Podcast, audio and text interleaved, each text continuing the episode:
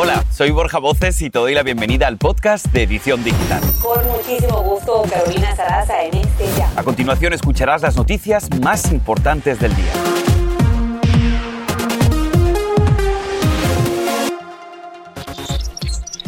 Importantes noticias en la lucha contra el COVID. Mientras que Pfizer comienza a distribuir su vacuna para niños de 5 a 11 años, Moderna anuncia que la FDA le ha pedido más tiempo para revisar la suya. Tenemos todos los detalles. Más de 24.000 trabajadores de Nueva York están en medio de la incertidumbre. Entra en vigor el mandato de vacunación. Estamos en vivo. Y hoy te presentaremos a una monja hispana que causa auténtico furor en TikTok.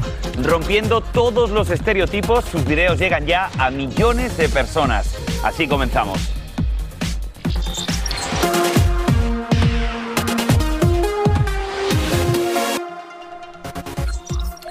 Hola, ¿qué tal? Muy buenas tardes. Feliz lunes. Te damos la bienvenida a tu edición digital y te saludamos con mucho gusto desde Los Ángeles mi compañera Yarel Ramos, quien va a estar acompañándonos toda la semana y un servidor. Yo soy Borja Voces. Qué gusto me da poder acompañarlos con las noticias más importantes del día, Borja. También me da muchísimo gusto saludarte. Gracias a usted en casa por la preferencia. Venga, pues comenzamos este lunes con datos claves sobre la vacunación contra el COVID.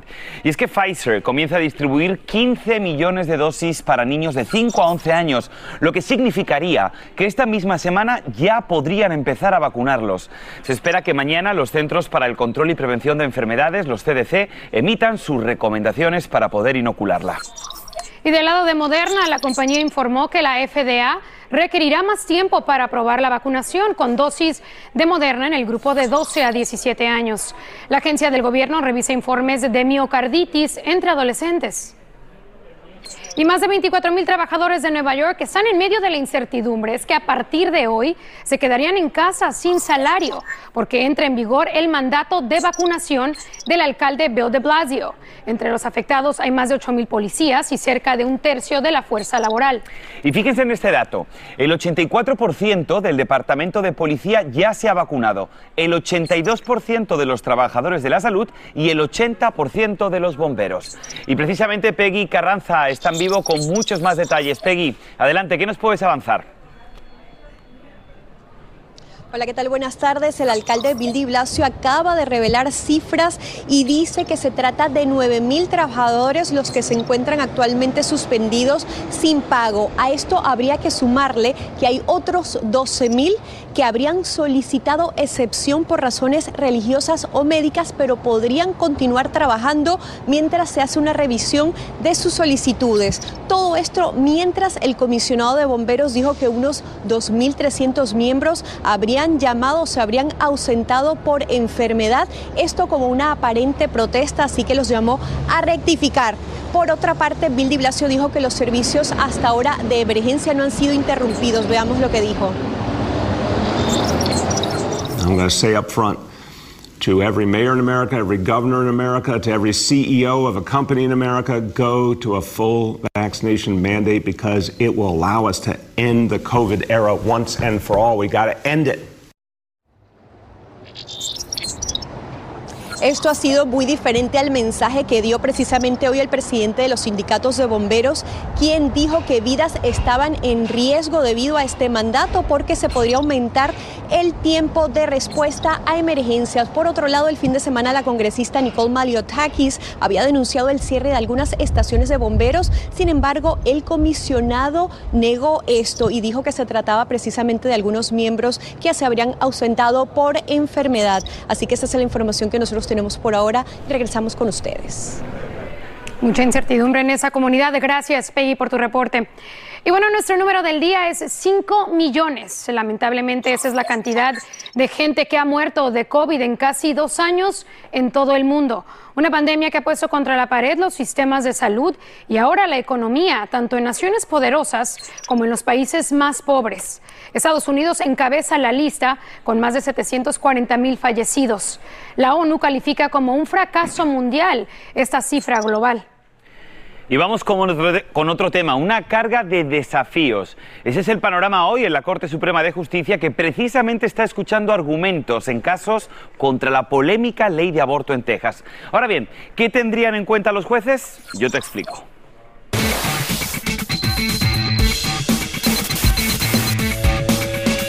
Bien, pues principalmente van a considerar si los proveedores de servicios del aborto y el gobierno Biden tienen derecho a impugnarle esta ley que, como está planteada, podría evadir la revisión en un tribunal federal. Pero ojo, porque los magistrados no están revisando el derecho constitucional del aborto, como ustedes saben, establecido en 1973, sino que están revisando la autoridad que tendrían los jueces para reivindicar esos derechos. El presagio de lo que pueda pasar todavía es incierto, ya que, como recordaremos, seis magistrados son de tendencia conservadora, entre ellos el presidente del Tribunal Supremo, John Roberts, el juez Brett Kavanaugh y la jueza Amy Coney Barrett. Los tres de tendencia liberal también van a estar en la decisión, así que estaremos muy pendientes a esta decisión que sin duda es bien controversial. Yarel. Así es, Borja. Y bueno, en otras noticias, los viajeros de American Airlines sufrieron un verdadero fin de semana de miedo. La aerolínea canceló más de 1.900 vuelos por las condiciones meteorológicas que, unido a la falta de personal, causaron el caos con efecto dominó. Andrea León nos amplía lo que está pasando. Andrea, adelante. Gracias, Yarel. Así es, los problemas comenzaron desde el pasado viernes cuando American Airlines tuvo que cancelar varios vuelos debido a los fuertes vientos en su centro principal en Dallas, Texas, lo que dificultó la asignación de personal en los vuelos posteriores y causó un efecto dominó el sábado, el domingo e incluso hoy lunes. El gerente operativo de la aerolínea dijo en un comunicado que para garantizar el cuidado a nuestros clientes y para poder proveer horarios apropiados a nuestras tripulaciones, hemos ajustado nuestras operaciones los últimos días mediante la cancelación proactiva de algunos vuelos y añadió que la compañía pudo reubicar a la mayoría de los pasajeros en otros vuelos ese mismo día. Sin embargo, muchos de ellos se quejaron por los retrasos. A inicios de octubre, la aerolínea Southwest, por su parte, atravesó una situación similar cuando canceló más de 2.000 vuelos por motivos meteorológicos en Florida y la falta de personal. Pero, ¿cuál es la causa de esta escasez de personal? Que las aerolíneas recortaron notablemente sus plantillas de trabajadores en el 2020 por la reducción de los vuelos durante la pandemia del coronavirus. Inicialmente, las aerolíneas tenían prohibido despedir a sus empleados como condición para recibir asistencia económica del gobierno. Sin embargo, varias de ellas optaron por convencer a miles de empleados para que renunciaran a cambio de diversos incentivos, incluidos los económicos. American, Southwest y otras están ahora contratando personal para reemplazar al que perdieron en 2020 y que les hace falta ya que las personas están volviendo a viajar tanto como lo hacían antes de la pandemia. Borja. Pues sí, Andrea, la verdad que es una faena que te cancelen un vuelo, así que esperemos que realmente se restablezcan todos esos empleos, porque ahora se avecina una, pues una gran tormenta de viajes, porque todo el mundo quiere comenzar a volver a viajar, ¿no? Y con los feriados que se vienen más aún. Así es, gracias Andrea por el reporte.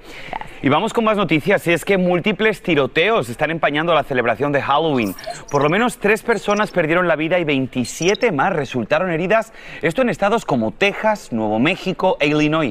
Una de las balaceras más violentas ocurrió en una fiesta en una casa donde había más de 200 personas en un suburbio de Chicago. Ahí dos personas murieron y más de 12 quedaron heridas. La policía encontró a varias de las víctimas en el patio trasero y también en viviendas cercanas.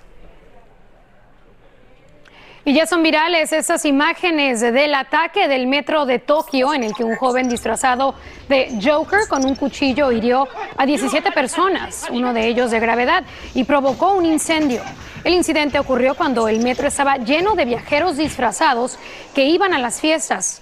El atacante de 24 años le dijo a la policía que quería matar a dos personas para que le aplicaran la pena de muerte, por lo que primero apuñaló a la gente y luego virtió líquido inflamable y prendió fuego. Qué terrible situación. Y también esto es terrible, ¿eh? hay conmoción en México por la trágica muerte del joven actor Octavio Ocaña, de 22 años de edad, famoso por interpretar el personaje de Benito Rivers en la serie Vecinos. Los hechos son muy contradictorios, por eso nos vamos a conectar con Eduardo Meléndez con lo último sobre el caso. Eduardo, buenas tardes, cuéntanos. Yarel Borja, me da gusto saludarles y les informo que, bueno, a consecuencia del asesinato o la muerte de Octavio Caña, este joven de 22 años, pues hay una familia devastada, también hay indignación por parte de los actores en México y en el extranjero y también indignación por parte de todas las personas que sonrieron con las ocurrencias y las divertidas sonrisas de este joven que bueno se volvió famoso a consecuencia de su participación en la serie de vecinos. Recordemos que él daba vida al entrañable niño Benito y que durante tantos años nos hizo sonreír.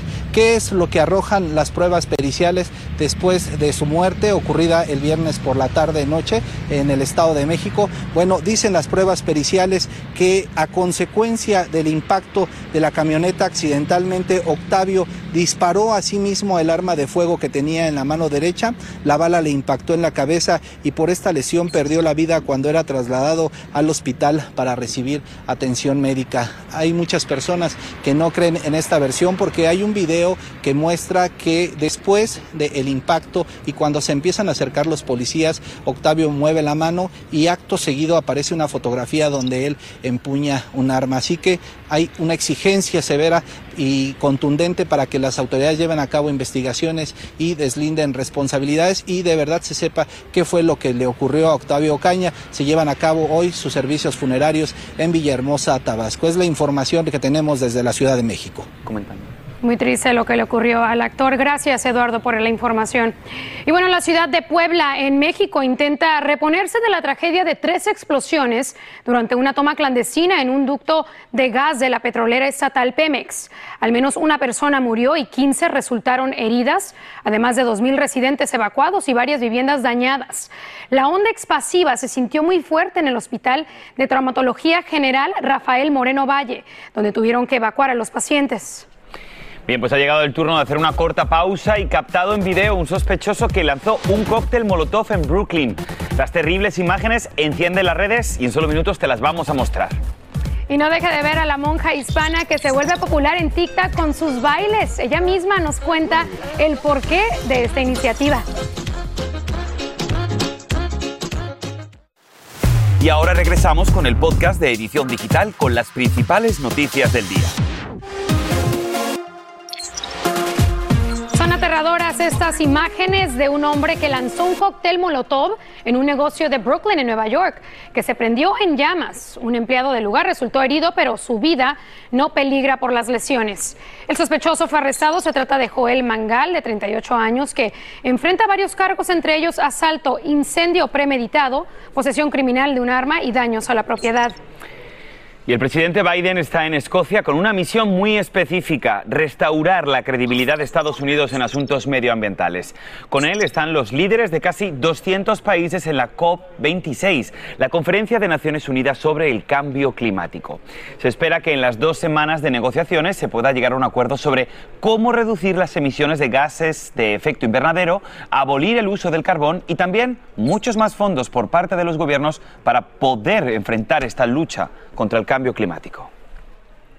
Mucha información desde Europa con todo lo que está pasando en este summit. Y bueno, eso sí que está divertido. ¿Quién es el protagonista que se hizo viral literalmente volando? Bueno, es este loro amazónico que llama la atención en redes por su curiosa forma de saludar las cámaras del tránsito en Brasil. Su nombre científico es Amazona aestiva y mucha gente lo utiliza como pájaros de compañía. Lo que no sabemos es si con este interés por el tráfico ahora la policía de carreteras lo adopte para reforzar su equipo de vigilancia. Bien, pues Yarel, familia edición digital, ha llegado el momento. Vamos a conocer a la monja argentina que es viral en TikTok. Les cuento, ella se llama la hermana Josefina Cataneo, tiene 26 años de edad y pertenece a la congregación Mercedarias del Niño Jesús, precisamente en Argentina, en Mendoza. El asunto es que ella no encaja con los estereotipos eclesiásticos. Dice que su tarea es conectarse con los jóvenes y su mensaje ya llega a millones alrededor del mundo. Ha llegado el momento de conectarnos con ella, con la hermana Josefina Cataneo. Hermana Josefina, muchísimas gracias por estar con nosotros aquí en la edición digital. Es un gusto saludarte. Cuéntanos un poco porque, claro, al principio el titular es así como bien chocante, ¿no? La hermana pero también hace redes sociales. ¿Cómo empezaste con esto de YouTube y de TikTok? El año pasado, en plena pandemia, eh, bueno, estaba bastante interpelada con esto de no saber qué hacer para poder seguir anunciando a Jesús y, se me venía a la mente esto de las redes, especialmente, bueno, eh, YouTube, TikTok, Instagram, como una manera posible de, bueno, de llevar un poco de alegría, un poco de paz, un poco de, Dios eh, a la gente y bueno, así fue como, como surgió.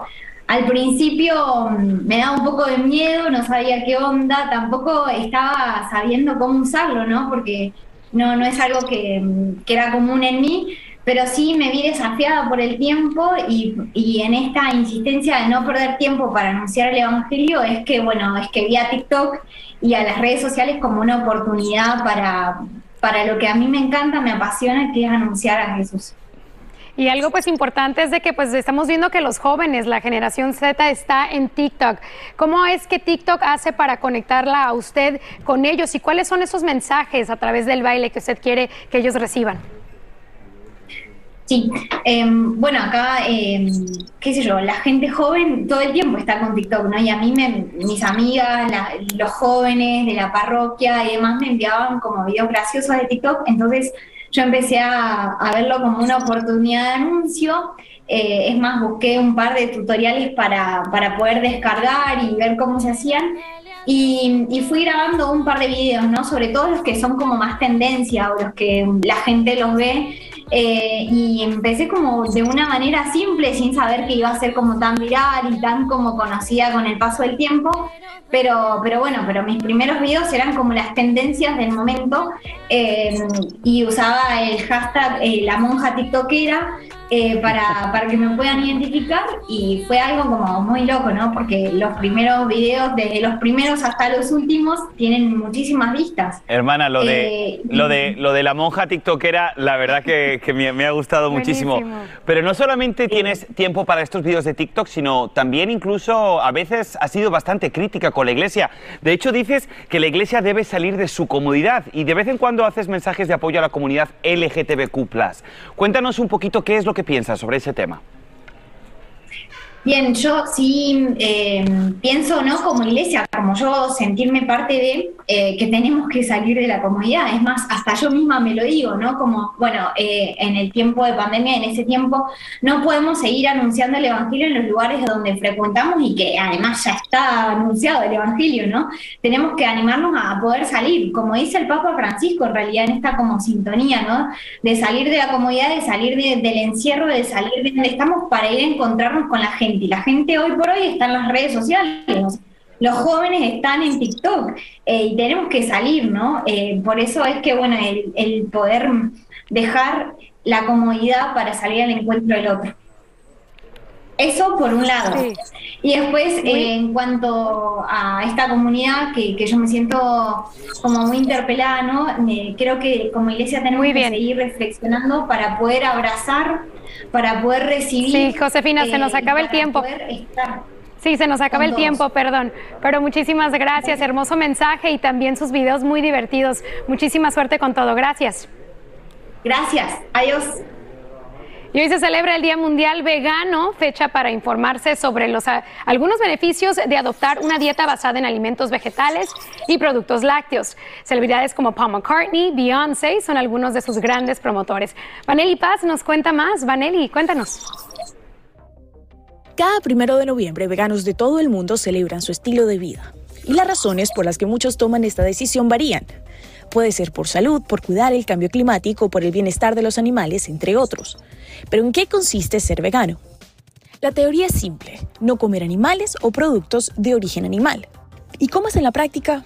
Pues para conocer más me fui a un pedacito de Miami en el que buscan facilitar la transición y así fue como nació Aguacate. La comida es a base de plantas, es eh, comida que no pasa sufrimiento, es todo con paz y amor, es más saludable y es, son ingredientes más honestos un espacio comunitario que consta de un restaurante y un santuario de animales rescatados de la industria alimenticia. El hecho de tener los animales acá es mostrarle a la gente el por qué la comida vegana y por qué tener compasión con los animales. Cuando uno interactúa con ellos y ve las relaciones que tienen, cómo viven en familia, tenemos conejitos, gallinas, tenemos pavo.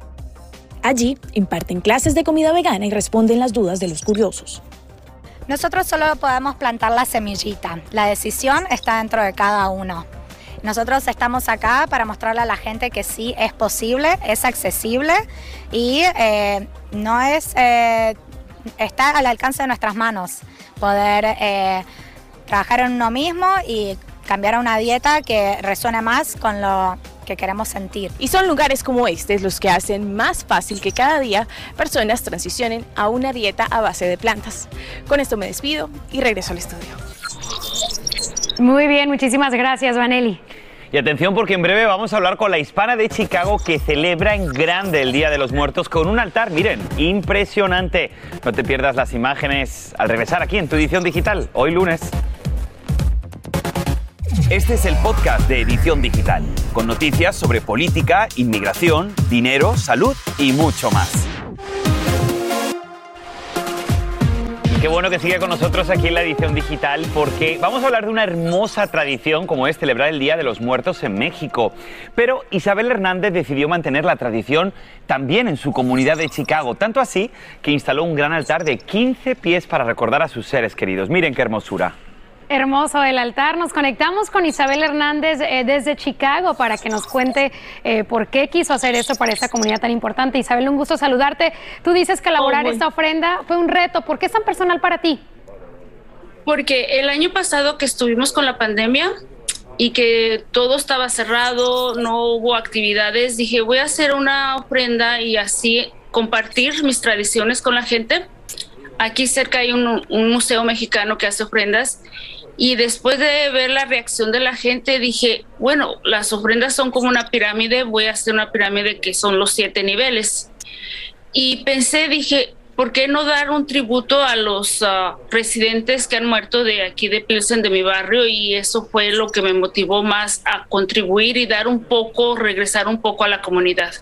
Isabel, sin duda una tradición muy hermosa, pero cuéntanos qué fue lo más difícil de realizar este trabajo. Lo más difícil de todo que no me esperaba, que dije, para hacer cada nivel, dije, ¿qué puedo usar? Entonces me ocurrió cajas de leche. Y terminé necesitando 178 cajas de leche. Wow. Entonces Lo también demás, estabas yo- reciclando. Sí, bueno, yo pensé que iban a estar unas 50, 60, dije, no más. Pero cuando hice el primer nivel que tuve que usar 64, dije, necesito cajas. Entonces le empecé a pedir a la comunidad. Muchos creían que lo quería para Trade Challenge. Dije, no, voy a hacer un altar para la comunidad. Y gracias a la comunidad fue que gente empezó a traerme cajas de leche y así lo pude terminar. Isabel, es, es sin duda una hermosa tradición. Yo reconozco que de todas las tradiciones, esta es una de las que más me gusta de los mexicanos. Así que felicidades por llevar las tradiciones allá donde vas. Oh, muchas gracias. Bien, pues muchísimas gracias a todos por habernos acompañado, Yarel. Gracias, Borja. Me encantó que no es un Crate Challenge, es una ofrenda, es un altar para el Día de Muertos, una celebración tan bonita para muchos mexicanos y para muchos latinos. Un gusto Pues también compartir este todos. espacio, Borja. Qué gusto me dio verte. Gracias por acompañarnos y recuerden, Noticias Univisión, siempre a tu lado. Y así termina el episodio de hoy del podcast de Edición Digital. Síguenos en las redes sociales de Noticiero Univisión Edición Digital y déjanos tus comentarios. Como siempre, muchas gracias por escucharnos.